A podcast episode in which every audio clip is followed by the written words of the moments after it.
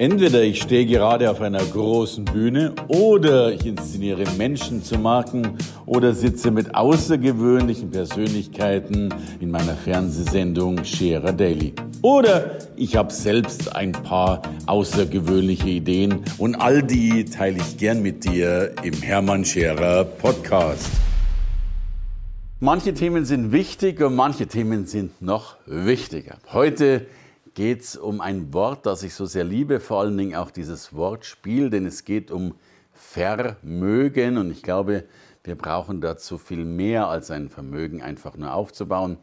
Ich sage, es gehört Durchhaltevermögen dazu und natürlich noch viele andere Dinge. Ein Mann kann uns heute ja, Rede und Antwort stehen. Er hat Vermögen tatsächlich in vielfältiger Weise wir sagen heute begleitet, wie auch immer, hat Vermögen geholfen aufzubauen, hat als Bankvorstand viel Einblick gehabt in viele, viele Besonderheiten. Ich hoffe, er wird uns das ein oder andere davon erzählen. Ich freue mich und bin dankbar, dass du da bist, Martin von Hirschhausen.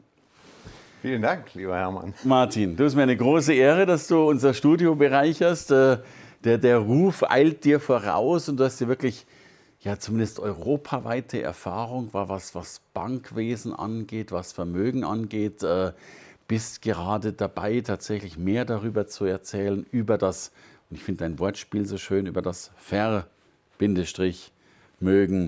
Erzähl, wie, wie, wie, wie läuft das mit dem Vermögen und mit dem Vermögensaufbau? Das interessiert ja alle, glaube ich. ja, das wüsste ich auch sehr, sehr gerne, wie das läuft und vor allen Dingen, wie man es für sich selbst macht.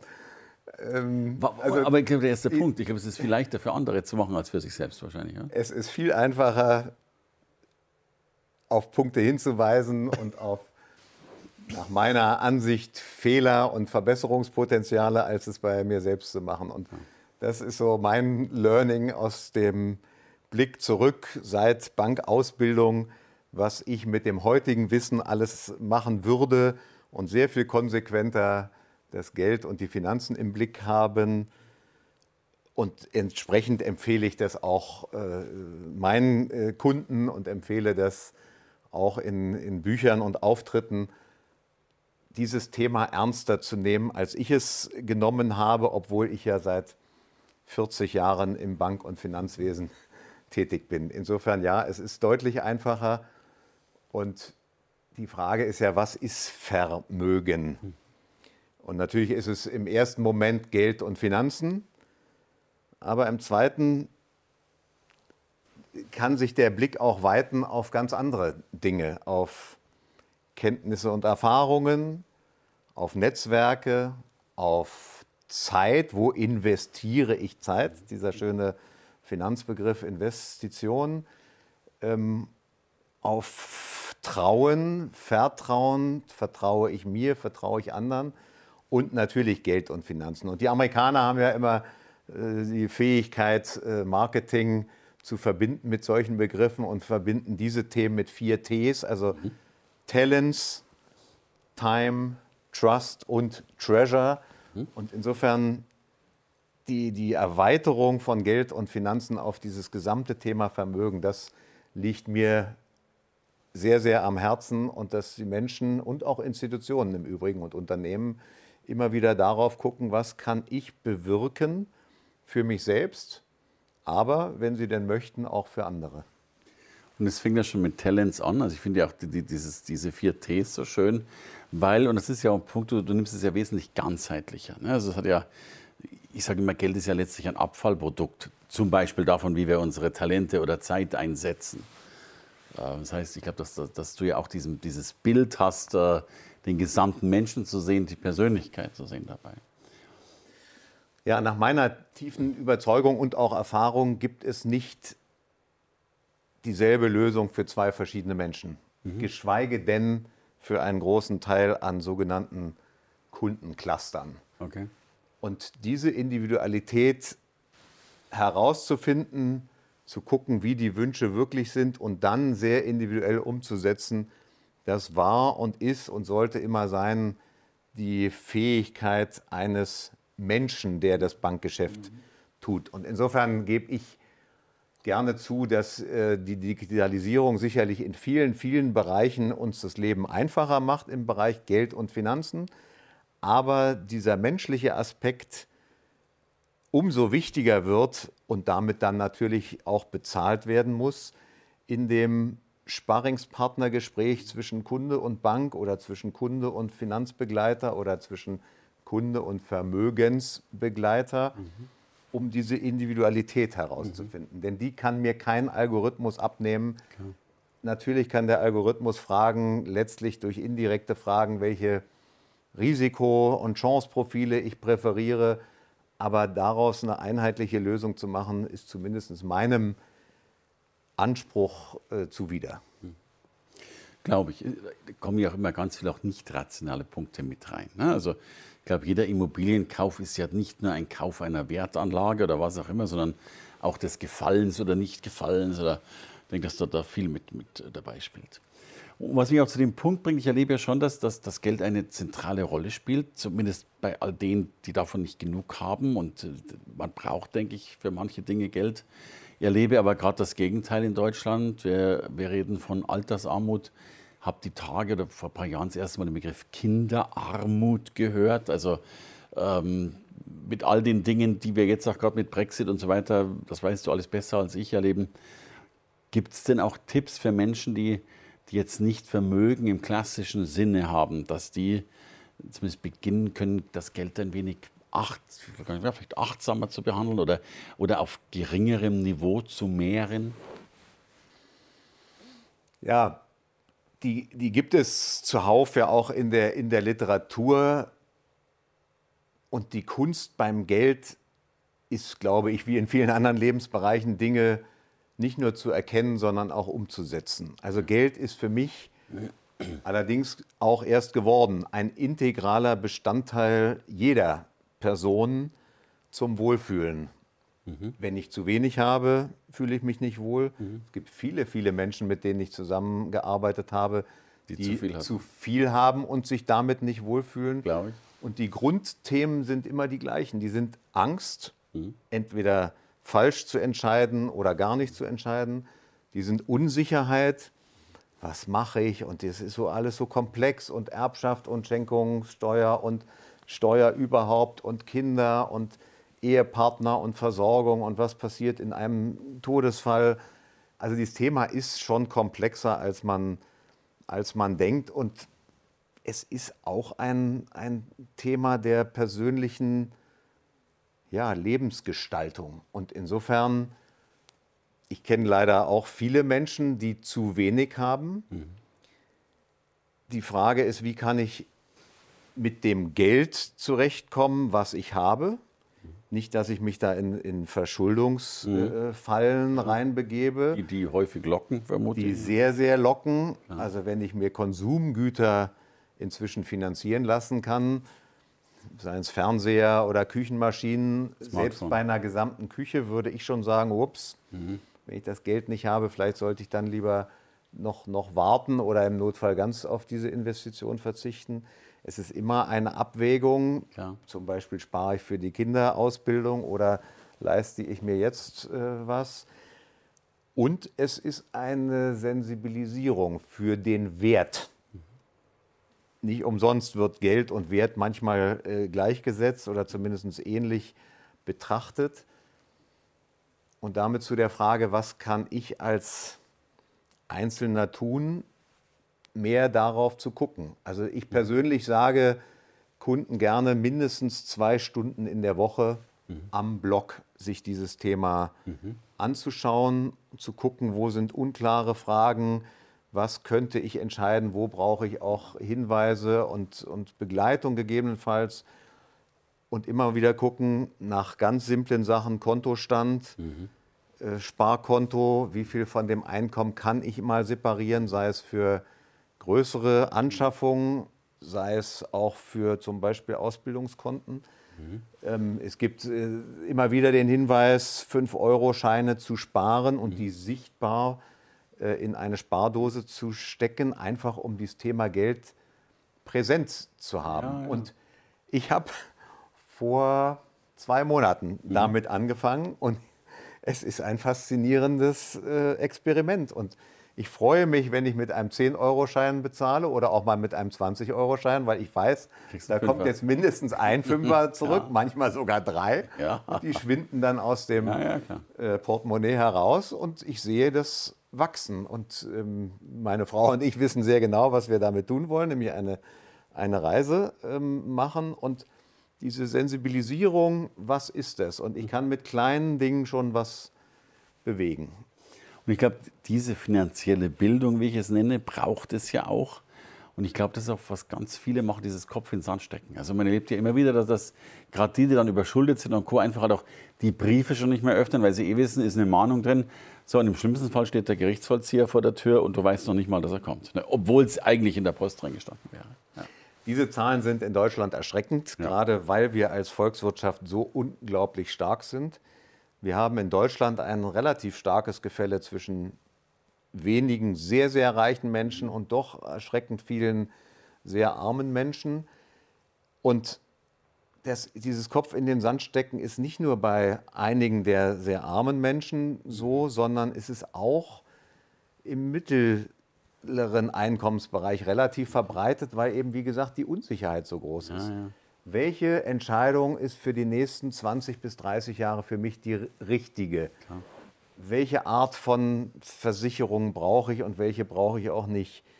Wie, ändert sich mein, wie ändern sich meine Lebensumstände in diesen 20, 30 Jahren? Und wem kann ich eigentlich vertrauen? Klar. Ich kann nicht alles Wissen selbst mir erarbeiten. Natürlich kann ich Vergleiche lesen, natürlich kann ich Freunde fragen, aber wenn ich in eine Bank gehe, was wird mir da angeboten? Sind das hauseigene Produkte primär?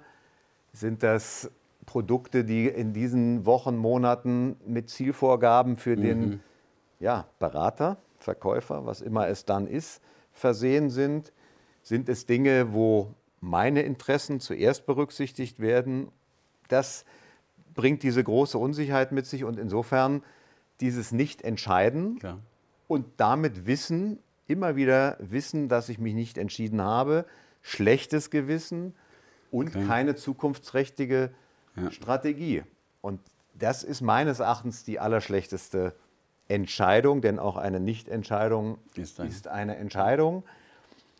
Und insofern komme ich an der eigenen Verantwortung nicht vorbei, Dinge zu entscheiden und auch mich zu entscheiden, mache ich es ganz alleine, wem traue ich, suche ich mir einen unabhängigen Begleiter, der nur von mir honoriert wird und der aber die Zusammenhänge in der riesen Finanzbranche kennt und weiß, wo sind welche Kosten direkt und indirekt ausgewiesen das bin ich ja als derjenige, der in diesem Bereich gar nicht groß geworden bin, bin ich dazu gar nicht in der Lage zu gucken ja. äh, von der Kostenseite. Und die Kostenseite, gerade in der Nullzinsphase, in der wir jetzt leben und die nach meiner Ansicht nach auch noch einige Jahre anhalten wird, ja, ja. spielen die Kosten eine umso größere Rolle, weil die Erträge auf der anderen Seite jedenfalls für relativ risikoarme Geldanlagen gering sind und wohl auch gering bleiben. Insofern der Blick auf beide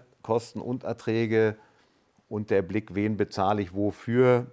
Und ja, die Finanzbranche hat sehr, sehr gelitten durch dieses zunehmende Misstrauen. Und leider, leider hat die Branche auch einiges dazu beigetragen.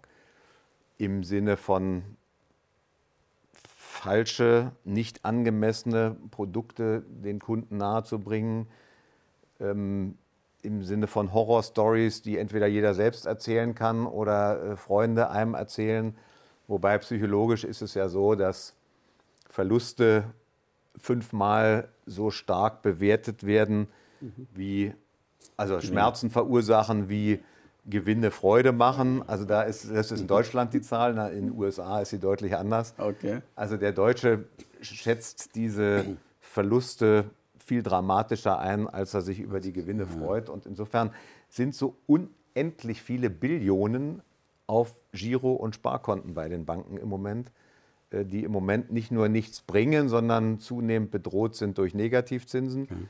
Und die Banken natürlich dann auch überlegen, wo können sie sonst Geld verdienen, wenn sie solche Geldeinlagen de facto mit 0,5 Prozent subventionieren, weil die Banken die Gelder, die bei ihnen angelegt sind, zum großen Teil ja bei der Europäischen Zentralbank wieder anlegen und dort Strafzinsen von 0,5 Prozent bezahlen müssen. Also insofern ist schon die Frage, wo kommen auch die Erträge her von Banken? Ja, unfassbar, ne? An sich, ja. Jetzt haben wir, jetzt haben wir die, die, vielleicht die eine Seite angeschaut. Es gibt einen schönen Spruch, da würde ich gerne deine Meinung wissen wollen dazu. Ich habe mal den Spruch gehört, wenn du die erste Million hast, kannst du sie verschenken, weil jetzt weißt du ja, wie es geht. Was sagt denn ein Mensch wie du dazu? ich kenne einen anderen Spruch. Oh, wie wirst du am schnellsten Millionär? Ja. Indem du mit zwei Millionen beginnst. also, ähm, ja, es ist ein Lerneffekt. Mhm. Es ist aber auch immer ein Effekt, der sich aus zig, zig Rahmenbedingungen ergibt. Und die sind zum Teil nur steuerbar. Mhm. Ähm, ja, ich kann dafür sorgen, dass ich eine gute Ausbildung bekomme oder dass meine Eltern mir die finanzieren können. Ja, ich kann dafür sorgen, dass ich mit Arbeitgebern zusammenkomme, die mir gefallen und denen ich hoffentlich gefalle und insofern meine Berufslaufbahn erfolgreicher gestalten kann. Aber es sind auch viele, viele Unwägbarkeiten. Ja. Es sind Krankheiten, Unfälle, es sind Chefs, die mich nicht mögen oder an denen ich nicht vorbeikomme. Es sind Strukturen in den Firmen, die etwas verkrustet sind. Es sind Personen, die wechseln. Also ich habe sozusagen aufs falsche Pferd gesetzt. Ja, ja. Also bei jedem, der sagt, ich weiß, wie es geht, habe ich so gewisse, gewisse äh, Gedanken, die sich im Hintergrund abs Recht, ja. abspielen. Nichtsdestotrotz ich kann ein Stück weit meinem eigenen Glück ja. verhelfen. Aber ich sollte es dann auch nicht überbetonen, wenn es materiell geklappt hat. Ich fand, fand ja deinen Spruch eh viel besser. Ne? Äh, äh, fang mit zwei Millionen an. Du, und es gibt, ich glaube, es gibt doch eine Studie darüber, dass, dass man Lottogewinner untersucht hat.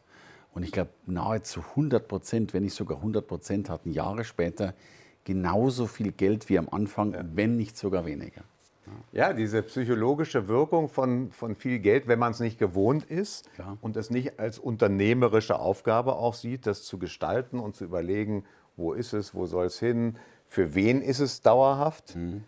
Das ist eine Aufgabe, die viele Menschen äh, überfordert. Also dann kann ich eine Zeit lang herrlich leben, kann reisen, kann vielleicht ein Haus kaufen, große Autos kaufen und vergesse dabei, dass eine Million auf 30, 40 Jahre nicht so wahnsinnig viel ja, Geld ist. 40 Jahre, eine Million, 25.000 Euro. Die sind zwar in dem Moment, wo ich die Lottogewinne bekomme, steuerfrei, aber die Erträge daraus sind nachher steuerpflichtig. Also sind im Monat ungefähr 2.000 Euro. Die sind relativ leicht ja, ja, ausgegeben und sozusagen verfrühstückt. Und wenn ich das auch nicht vernünftig anlege, Klar. dann geht das schnell weg. Also für mich ist immer wieder so ein Eis äh, praktikabel als, als Maßstab äh, äh, habe ich die richtigen, für mich richtigen Produkte. Mhm. Also E heißt äh, äh, wie einfach, einfache Produkte, die auch ich selbst verstehe. Mhm. Großartig. I sind die für mich individuell, also passen die wirklich auf mich und meine Bedürfnisse, auch auf meine Präferenzen. Und S sind sie strategisch für mich richtig. Das heißt, dienen sie mir in der langfristigen Entwicklung und nicht nur kurzfristig. Ja, es werden immer wieder hohe Renditen versprochen von allen möglichen Anbietern. Die können sogar mal eintreten, also durch Trading, also durch so Tageshandeln äh, von Währungen oder von einzelnen Aktien oder von Optionen. Ja, ich kann damit mal viel Geld verdienen, aber Geld verdienen, also Rendite, ist immer der Kehrwert von Sicherheit. Also von, von äh, nein, Risiko von Risiko. Also Rendite, Risiko, das sind ja. zwei Seiten derselben Medaille und insofern sind einfache Dinge oft richtig im Sinne von, ich weiß, was es ist mhm. und ich muss mich nicht ewig darum kümmern. Schönes Bild. Du hast doch dazu einen wunderbaren Vortrag äh, gehalten, kann ich mich erinnern. Also danke für dieses Bild. Ich würde fast als Schlusswort sagen, meine Frau sagt immer zu mir, ein Eis hat man sich immer verdient. Und jetzt würde ich weitergehen und sagen, wenn man dich als Berater zur Seite hat, dann sind es mindestens zwei. Vielen Dank. Danke Ich lade auch gerne zu einem Eis ein. Ja, wunderbar. Danke dir sehr, Hermann. Danke für das Eis hier in dieser Sendung, lieber Martin. Danke fürs Reinhören in den Podcast. Wenn du mehr von mir wissen willst, komm zu meiner Veranstaltung Hermann Scherer Live. Infos und Sonderkonditionen für dich als Podcast-Hörerin oder Hörer findest du unter www.hermannscherer.com/bonus. Bis bald im nächsten Podcast.